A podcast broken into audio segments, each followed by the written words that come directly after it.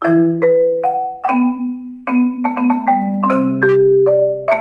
onda mucha? Sean bienvenidos al episodio número 8 de What the Fornication, el podcast. Un programa donde cada semana les contaremos historias de la cultura y el folclore guatemalteco. Yo soy Johnny Pérez. Y yo soy Kema.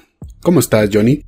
Pues contento, fin de año, mi bolsita de cohetes, ¿qué más puedo pedir? ¿Y vos qué tal? Igual te podría decir, ya preparado para recibir la Navidad y el Año Nuevo, aunque sea con deudas, con problemas en la universidad, problemas con el carro. Ya Ay, no, no. Pero ahorita no me importa nada de eso, yo quiero recibir ya la Navidad, estar descansando un rato. No, es que los problemas nunca se van. Ya me vez pasaste de los 25, estos problemas se vuelven ya habituales ya. Pero um, lo importante es que hay, hay salud, ¿no? Y cohetes para quemar. Y lo más importante de todo, que por fin logramos ver Spider-Man No Way Home. después de pelearnos en, en taquilla ahí para comprar, después de tirar a una señora. no, es que en verdad eh, ni en Avengers me pasó así de que no encontraba boletos para ese mismo día. Probé para la función de la una de la tarde, no habían. Para la de las cuatro no habían. Para las siete no habían. Para la de las nueve no habían. Tuve que comprar para el día siguiente. Yo, yo puros chiripazos encontré. Ah, pero vos tuviste, vos tuviste suerte porque ya te las dieron compradas. no, sí, sí, un familiar ahí no pudo ir, entonces yo tuve que tomar esa difícil decisión. Pero estuvo bueno, chavos, estuvo buena, la película está muy buena, valió, valió cada, cada centavo. Y aunque aguanté hambre porque ya no habían palomitas. Hasta eso se acabó. Hasta eso, pero, ah, a ver, a ver, a ver, ¿cómo sería lo ideal? ¿Decirle palomitas o poporopos? Yo le digo poporopos. Palomita sería tal vez una forma universal, pero aquí en Guatemala creo que le decimos más poporopos. Sí, porque me decís te voy a dar palomita, ya, ya. Ah, no, no, no. ¿Querés palomitas adentro de una sala oscura en el cine? No, no, no, no. Pero ya, hoy no vamos a hablar de Spider-Man No Way Home, no vamos a dar spoilers, tranquilos para los que no lo han visto, aunque ya pasaron muchos días, ya podríamos hacerlo, pero no estamos aquí para eso. Pero tengo una duda, ¿de qué se va a tratar el tema? ¿De qué se va a tratar el episodio? Porque vengo en blanco, no sé nada. Sí, hoy es un episodio especial porque por primera vez no te he dicho de qué va a ser el tema para agarrarte de sorpresa. Solo te puedo decir que son dos de las tradiciones más reconocidas en Guatemala para la época navideña. Así que para no alargar tanto el asunto, ¿qué te parece si damos inicio?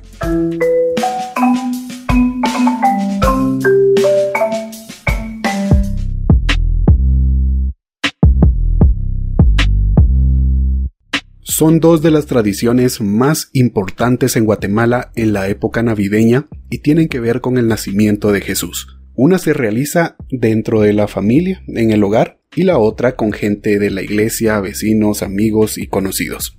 Hoy en Guatefornication el podcast hablaremos de los nacimientos y las posadas.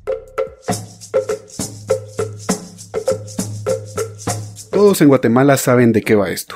A pesar de ser actividades específicamente de la Iglesia Católica, es imposible que no hayan visto o escuchado de los nacimientos y las posadas. Pero no todos, y me atrevo a decir que una mayoría no sabe cuál es su origen. Ahora Johnny, te tengo dos preguntas. A ver, a ver, a ver. Para vos, ¿qué son las posadas? Comida.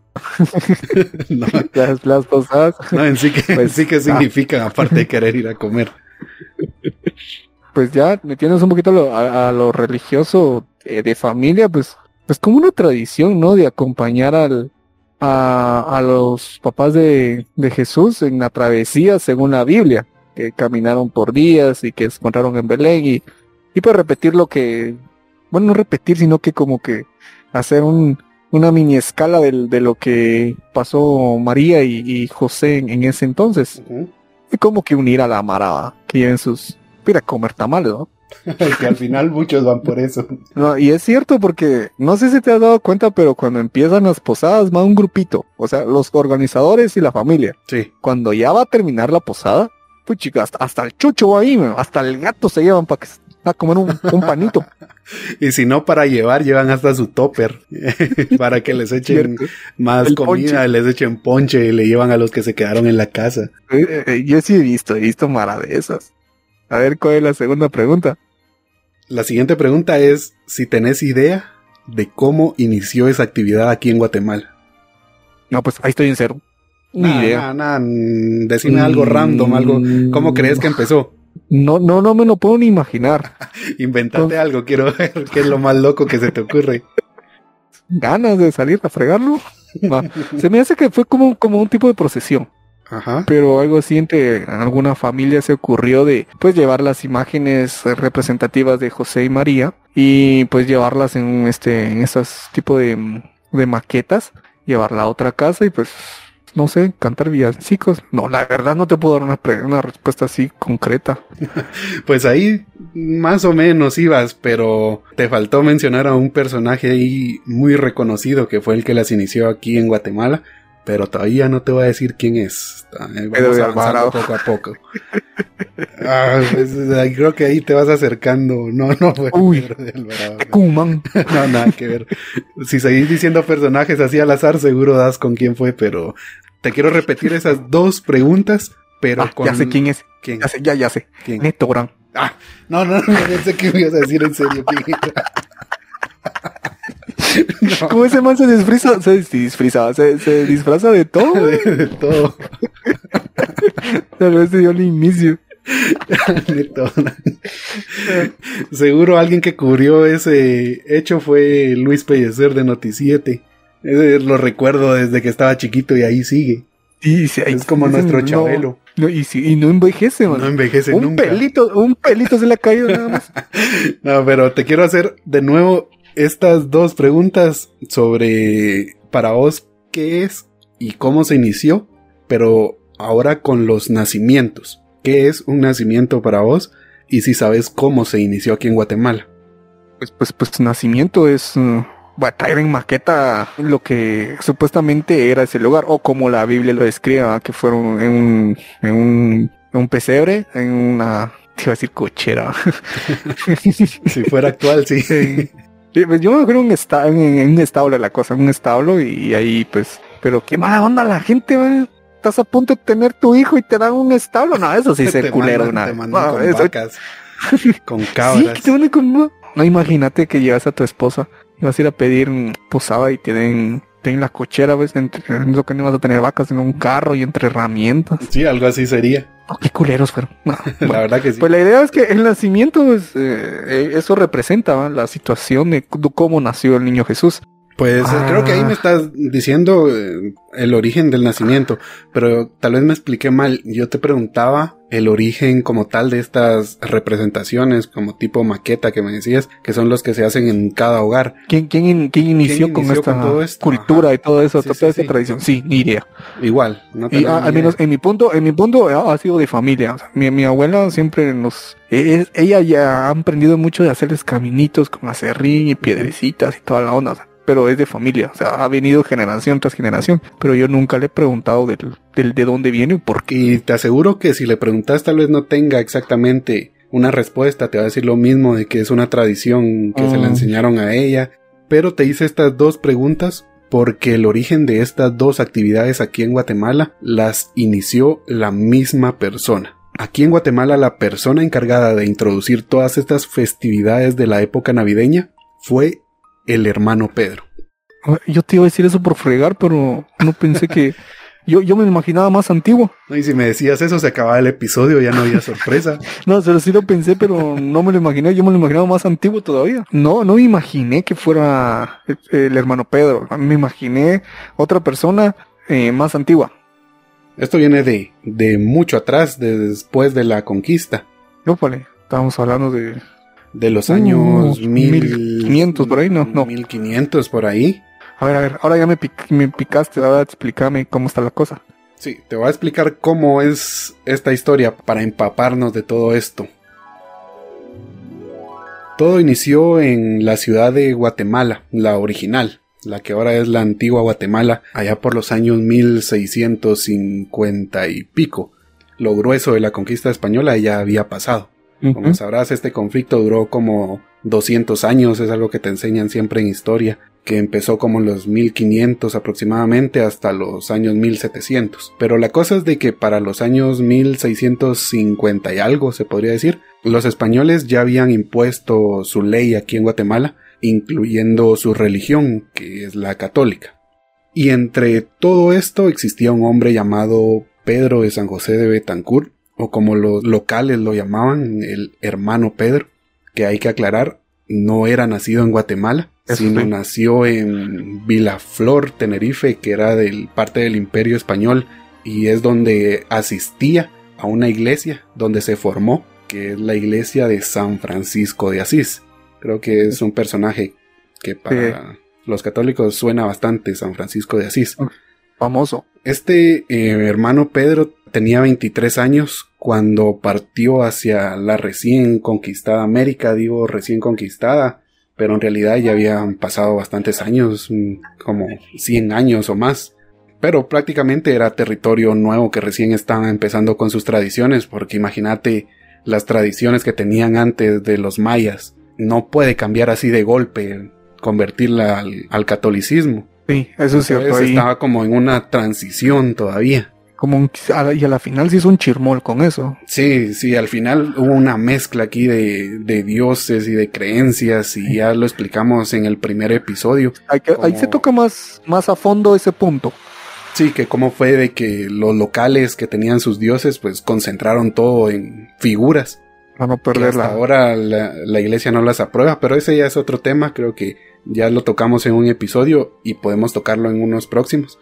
Regresando al tema, este hermano Pedro llegó primero a Cuba, donde permaneció un año.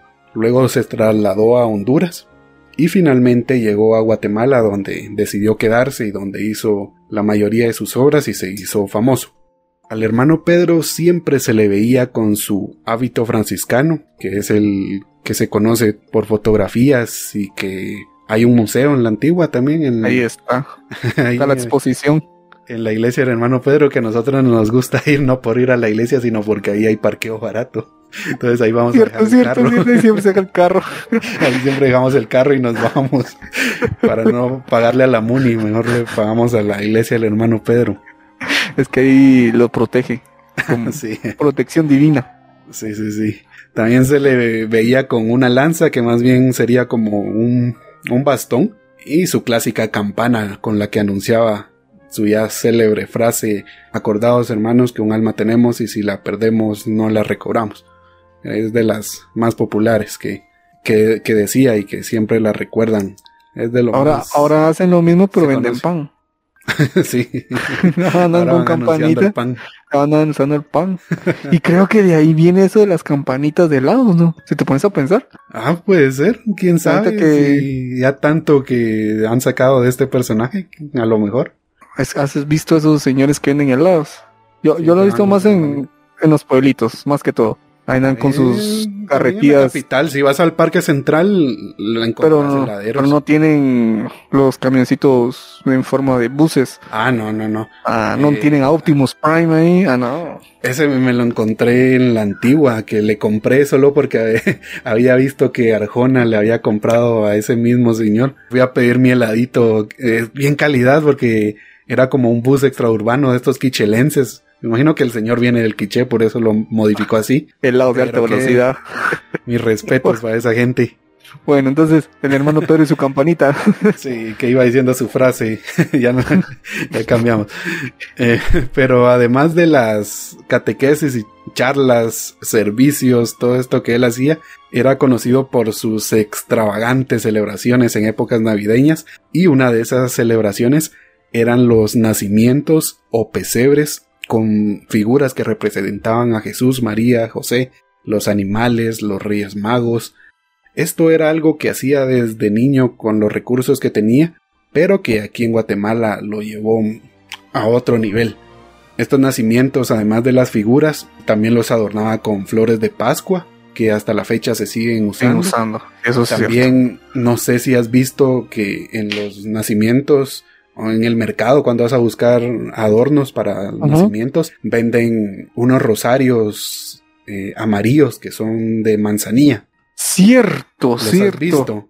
Yo no he visto rosarios en sí, no, pero sí no he visto no sé si son rosarios, pero no son rosarios, son una tira de sí, una tira exacto que ay, ¿cómo se llama esta? Este de Nances. También de Nances, sí. También de Nances y los famosos gusanos de pino. Sí, pero te decía esto del, de estas figuras de manzanillo de Nancy porque era algo que él hacía. No sé si él las inventó, pero él las hizo populares. Y todo esto, todos estos nacimientos pesebres solía hacerlos en plazas o en las principales calles para que la gente fuera a verlos. Pasaron los años y algunos como siempre lo criticaban, pero una gran cantidad de personas empezó a imitarlo y hacían sus respectivos nacimientos en sus hogares y qué te digo, el resto es historia. Hasta la fecha las familias año tras año dan una muestra de, su creatividad o imaginación cada vez que arman un nacimiento. Y si es que hay creatividad, es que ah. hay unas familias que se la rifan. se lucen. Hasta le ponen fuentes y todo eso de, agua y todo.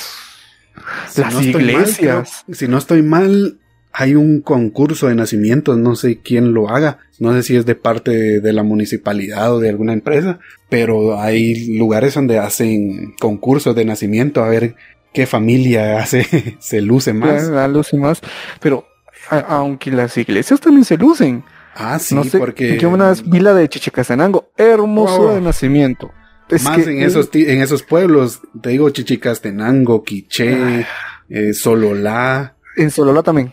Eh, también he visto la de, Hay un pueblo en Huehuetenango, ah, no recuerdo bien el nombre, pero estaba pequeño, pero me acuerdo que sí, la gran era enorme el, nacimiento y tenía un chingo de luces, una mini catarata, creatividad full. Y también en esta época se vende mucho esto, lo que ahora es ilegal, lo que las famosos pata de gallos, no sé si los conoces. Son unas mm. ramas de color así como naranjado rojas. Creo que son prohibidas ahora, pero también les colocaban todo eso y le da un color así bien, también el famoso musgo. Sí, no puede faltar. También Allá que hablamos de nacimientos, ¿cómo son los nacimientos en tu familia? ¿Son así pues, antes o son... Ha cambiado, ha cambiado, ha cambiado, digo, por generación. Mm, yo recuerdo cuando estaba más pequeño que sí era así bien exótico. Le ponían acerrín, piedrecitas que traían del río, o musgo que se sacaba del terreno, lo dejaban así bien bonito, paja, este, lo adornaban con caña de bambú lo hacían así bien bonito, pero a pasar de los años pues fue como que desapareciendo. Ahorita es sencillo, ya solo se ponen ahí, se forra, ya no se, ya no se utiliza tanto esto de musgo y otras cosas, casi todo es forradito y es más sencillo solo las imágenes para representar. Ya no se esmera tanto. Sí, y también que ahora ya no se puede traer arbolitos y todo eso, entonces ya como que eh, el que viene a sustituir todo eso es el arbolito de que venden en el mercado, eso de, artificial. De, sí, artificial. En Pero es igual, no, tiene el olor. No, lo que te quería decir es de que en las familias de Guatemala, al menos eh, las familias católicas, que creo que son las únicas que realizan nacimientos, aunque en las familias evangélicas creo que es algo que no, no les importa tanto como otras cosas. Sí, pues algunos se admiran de, ah, qué chile. Sí, de, cómo es. Pero lo que voy con esto es de que al menos en las familias católicas el nacimiento es casi obligatorio. Mientras que un arbolito pues es opcional, el árbol puede ser algo extra, pero el nacimiento no puede faltar. Eso es cierto.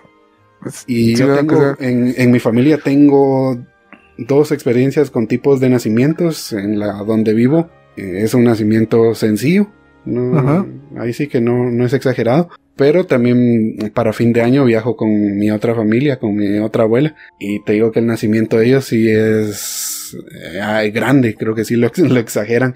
Porque hasta cortan tarimas, hacen una como, como covachita. Y hacen un nacimiento así grande que casi es un cuarto dedicado para eso logro. Sí, sí se esmeran. ¿eh? Y cada año es diferente. Hay, hay, algo que también creo que, no sé si sabes, pero en mi familia sí existe esto. De los, de los, de los niños, de que hay unos que tienen historia. Mi abuela tiene un niño, tamaño real. Ajá. Ese tamaño ah, de siete, siete meses. Imagínate ese tamaño, es un niñote. sí, sí, es gigante. Pero es hecho de puro cedro, madera de cedro y dice que tiene más de 100 años ese niño. ¿En serio? Sí, y está bien conservado. Lo miras y como que si ayer lo, lo barnizaron.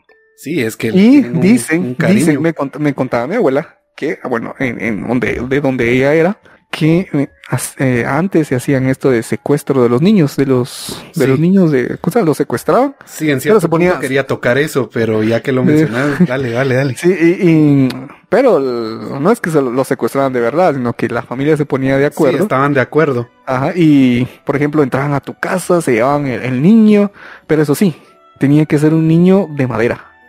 No de no de yeso tiene que ser de madera, porque esa es la tradición. Se lo llevaban y lo escondían, Entonces, la familia salía avisando que se habían secuestrado al, pequeño niño, al, niño Jesús. Y entonces, al, no le, no me acuerdo si era en la tarde o en el día siguiente, la familia que secuestraba al niño tenía que hacer una fiesta y tenía que invitar al pueblo. Esa era la, como la segunda fiesta después del nacimiento de Jesús. Más o menos conocía esa tradición, pero no, no sé. Yo, no tuve la No sabía que era así de grande, o sea, el pueblo, sino yo entendía que eran las familias o tal vez los vecinos. Y no sé si era el día siguiente o pasaban algún día, siguiente. alguna fecha específica, pero ah, sí, tenía que, que, compensar ese robo, se podría decir así, con una fiesta. Una fiesta, pero, fiestona. Así porque ya el niño regresaba. Regresando al niño, te digo porque en mi familia sí, ese es un niño niño grandote y sí dice que tiene más de 100 años en, la familia. O sea, ha venido generación tras generación. Y sí, pues eh, mi abuela siempre ha dicho que se merece un, nacimiento de honor. Pues, grandote, pero como te digo, ha cambiado bastante. El niño sigue ahí y creo que seguirá en la familia hasta donde llegue. Qué interesante todo lo que contaste, de verdad que aporta bastante para el tema de hoy. Pero bueno, vamos a dejar ya por un lado el nacimiento, porque aún nos falta hablar de las posadas, que es el otro tema de este episodio. Y se podría decir que es una historia muy parecida, ya que fue el mismo hermano Pedro el que las inició, con el objetivo de representar el viaje de José y María a Jerusalén, donde iban pidiendo posada de casa en casa hasta el nacimiento de Jesús en Belén. Esta tradición es un tipo novenario y por lo general inicia el 15 de diciembre y finaliza el 23, ya que el 24 eh, son otras actividades como la misa y bueno, ¿quién va a querer andar un 24 en la noche en posadas? Así que finaliza el 23 y ya queda libre para celebrar la Navidad. La pregunta que te quiero hacer ahora es ¿Cómo son las posadas donde vos vivís o con tu familia? No sé si asistís a estas actividades. Em, antes sí, en, donde vivían sí hacían posadas a lo grande. Se reunían por cuadras, hacían su, su posada, así hacían la casita, ponían la, imagen de la Virgen María y, este San José. Así iban a la iglesia, y la iglesia a las casas y así, pero sí buscaban a personas que tuvieran con gran espacio, porque normalmente se juntaba la mara. Entonces ahí asistí por unos mm, cinco años quizá. O sea, era de, de asistir y, el final era lo mejor porque todos se ponían ahí a celebrar, se hacían rifas, eh, se comía lo grande, se hacía celebración. Entonces yo siempre andaba ahí con mi, con mi farolito. Eh, solo una vez tuve la oportunidad de tocar la tortuga, la tortuga. Pero no pude tocarla bien, porque no, no, le, no, le, no le llevé el compás, no le, no le llevé el compás. Y en eso actualmente pues por motivo de que ya estamos grandes, ¿verdad? Entonces, y el trabajo y todo eso, pues ya no nos da tanta libertad de, estar participando en eso, pero a mí sí me gustaba y, me gusta, aún veo las posadas a veces cuando voy de regreso a mi casa, entonces ahí miro la Mara ahí con su, sus farolitos, todos, me recuerda cuando estaba más pequeño. ¿Y, vos has asistido o algo parecido? Sí, te podría decir que tal vez no es por falta de tiempo, sino que la verdad ya no me llama la atención ir porque bien podría ir en la noche cuando va mi mamá. Ella sí va, está asistiendo a, la posada de este año mm, que se está haciendo de forma diferente porque ahora con lo de la pandemia no se pueden hacer así grandes reuniones e incluso está prohibido que les den de comer y si les dan se lo tienen que llevar a su casa. Pero recuerdo de cuando era niño, sí me iba y me daban mi chinchín. No recuerdo si alguna vez toqué la, la tortuga o cuando ya estaba libre, tal vez la agarré y la tocaba, pero no era el oficial que la llevaba. a mí me daban es que hizo los pros. Ah, y eh, la matraca creo que también la llevaban. Y, y, el farol que no puede faltar. No, hombre, eso no falta. Pero fíjate que hay una gran diferencia. En la ciudad capital se hace muy diferente. Sí, es, a eso iba porque eh, yo vivía allá cuando era niño, desde pequeño se puede decir. Y las posadas, como yo las recordaba allá, a como se hacen donde yo vivo ahora son bastante diferentes porque yo tenía a lo lejos un recuerdo de que llegaban primero a una casa a pedir posada y esa casa les decía que no. Entonces se ¿Eh? iban a otra casa a preguntar, les volvían a decir que no, se iban a otra y se iban así hasta que llegaban a la casa donde les daban entrada y ahí se hacía toda la fiesta, hacían el rezo, después ahí venía la comida. Pero ahora acá donde estoy, lo que me ha contado mi mamá, que es la que asiste, es de que en la misma casa preguntan si les dan posada, siguen con el canto como haciendo la, eh, la obra, les dicen que no, pero vuelven a preguntar en la misma casa, les dicen que no, vuelven a preguntar en la misma casa hasta que entran, o sea, no se van de un lado a otro, o no sé si sea por el recorrido de la pandemia que no lo están Creo que así es, así es en aquí. Por ejemplo, aquí buscan nueve casas. Ajá. Sí, pero es nueve familias. casa por día y por eso una casa por día. este es un eh, es una tradición tipo novenario porque son nueve días que se va a realizar. Nueve días, pero mm, a diferencia que se reza en el camino, en el trayecto de una casa y siempre buscan casas lejos. donde yo vivo hay cuatro barrios grandes y donde yo vivo es el más grande. Y por ejemplo, buscan dos casas de dos barrios diferentes, después buscan otras tres casas en otro barrio y por último terminan en, el barrio más grande. Pero los recorridos son casi de 45 minutos caminando. Y rezando y caminando. La verdad yo nunca recé, o sea, yo iba jodiendo ahí, iba viendo. Para eso iba. Solo los que, solo, solo los que rezan son los que van hasta adelante o los que llevan cargando la, la posada y todo atrás la chingadera. Yo recuerdo que habían grupos de, de la iglesia que iban jodiendo atrás quemando cohetes. O sea, eh, eh, al fin y al cabo creo que es como que la, asistencia de, ir ahí, aunque es que sea solo molestar, va. Pero mm, sí buscaban, usaban nueve casas. Entonces, esos nueve días a puro tubo, pues pasabas comiendo pache o tamal. En resumen, te podría decir que esta tradición consiste en realizar un anda para representar a José y María de peregrinos y los que van en la procesión, si se le puede llamar así, van con faroles, ya que esta es una actividad que se realiza de noche. Otros llevan chinchines, tambores, caparazones de tortuga y lo que quieran para hacer ruido y acompañar. Ruido. Previamente se pacta con nueve familias, que era lo que mencionábamos, que quieran recibir el anda en sus casas por un día. Esta casa se va a adornar como si fueran a, a casarse. Es una, es una gran celebración recibir el anda. Y pues la casa va a contar con un grupo de personas dentro que responderá al llamado de los que están afuera con el anda. Finalmente los van a dejar entrar, se hace un rezo y los anfitriones terminan con una refacción para todos los asistentes que puede ser el ponche de frutas, que es lo más común, pueden dar chocolate o café, de comer dan tamales, chuchitos, tostadas, panes, lo que esté en sus posibilidades, pero es casi obligación que tienen que darle de comer a todos los asistentes. La tradición sí, a pesar de las situaciones que estamos pasando, sigue la tradición. He visto ahí posadas ahorita, ahí andan, no andan muchos, andan, andan poquitos, pero la Mara tiene fe y, y anda ahí, no quiere perder eso. Y creo que es algo que le da como un toque diferente a estas fechas. Si digo que si no hay posadas, el año pasado vimos eso, se sintió algo triste. Cierto. No, no se sentía que prohibidas porque no, se podía salir. se sintió triste. Entonces, creyentes o no creyentes, pues las posadas dan un toque especial a Guatemala. Incluso unos anuncios, los anuncios miran la tele en, las redes sociales, ahí sale siempre una, un grupito en su con su posada. Si no estoy mal en el anuncio de Cañarreal del villancico es de una posada animada. Sí, Sí, es animada. Entonces, creo que es algo que caracteriza a Guatemala. Y a donde vayamos vamos a ver posadas. y siento que, como te mencionaba, el año pasado no se sintió que fuera diciembre por el tope de esto de lo, que tuvimos. Y ahorita que ya empieza otra vez y, como que le da el sazón por lo menos sabemos que vamos para, fin, para finales de año. Pues ojalá se vaya recuperando todo esto, todas estas tradiciones, porque son muy bonitas independientemente de, qué religión sean, si son creyentes o no.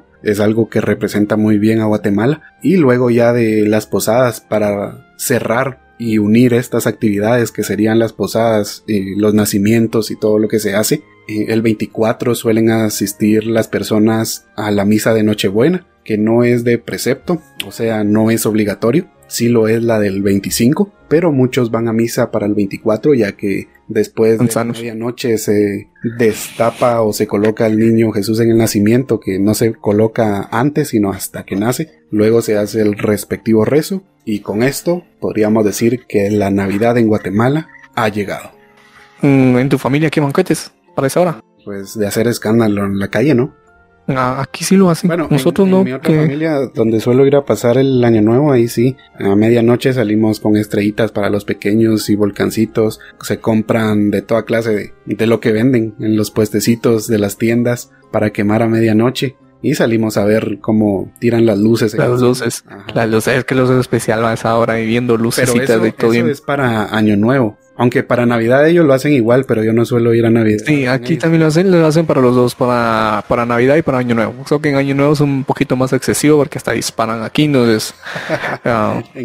Normal en Guatemala en vez de cohetes disparos. Ya no sabes si te están disparando, son cohetes del vecino, estás ahí en, modo alerta a las 12. Y... Esa es la Navidad en Villanueva. Ahí son todos los días Navidad. sí. entonces, para ir terminando, eh, te quiero comentar algo curioso. A ver, a ver, a ver. Eh, aunque fue el hermano Pedro el que hizo famosas estas tradiciones en Guatemala que se expandieron a otras partes de América Latina, al menos eso es lo que nos han dicho, lo que cuentan.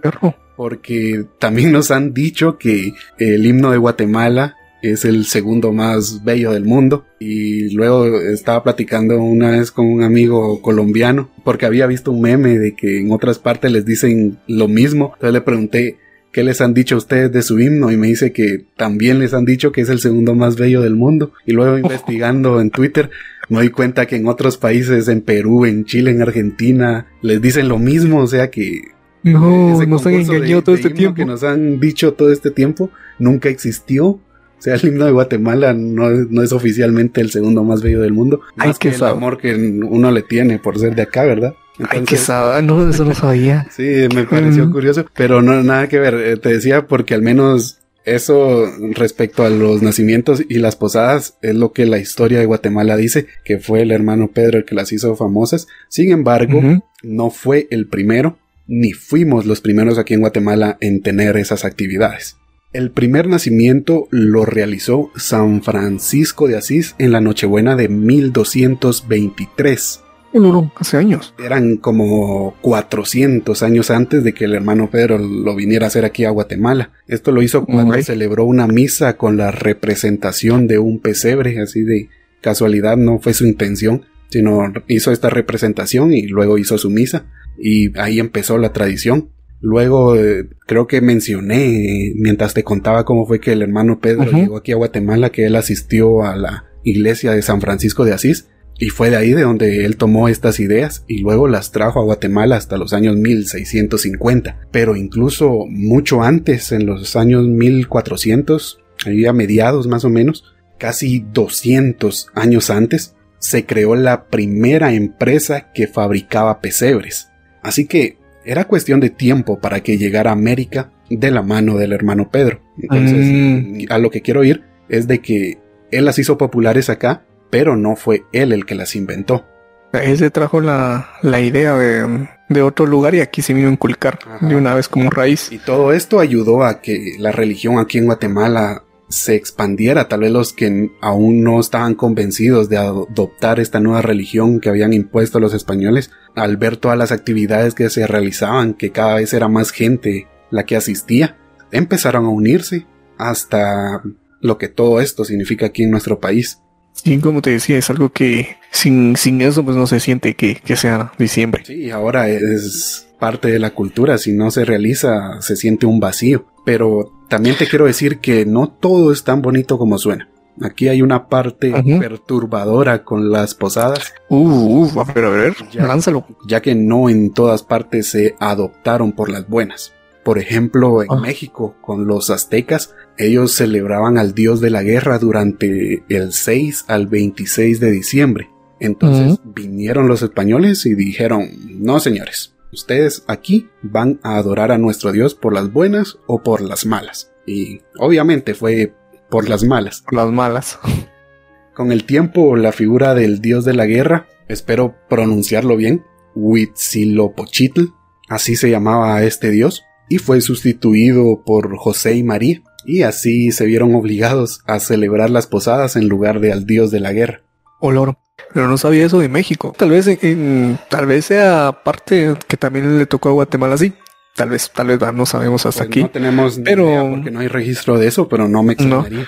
Pero se ha vuelto algo de costumbre aquí en Guatemala, a tal punto sepa uno o no la historia de que hay detrás de eso, pues a, a fin de cabo se siente bien, se siente, pues se mira hasta bonito incluso ver a las familias ahí reunidas, bien abrigados, hasta abuelitos, ahí no se lo pierden ahí con su, con sus faroles, chinchines, eh, tambores, la famosa tortuga que no debe faltar. He visto en lugares donde hacen nacimientos en los balcones de su casa. En Antigua había una vez un, nacimiento bien bonito en el balcón y pues la jamara pasaba ahí a admirar el, el nacimiento y es algo que bueno eh, se va a quedar. Sí, eso va a quedarse para siempre y pues sea como sea, en la actualidad los creyentes realizan y seguirán realizando estas actividades año tras año. Otras religiones como la evangélica lo hacen de otra manera, lo hacen con obras, eh, villancicos, pero al final el objetivo es el mismo, representar la travesía de José y María hasta el nacimiento de Jesús y todo lo que eso significa para la sociedad que al final es tratar de hacernos mejores personas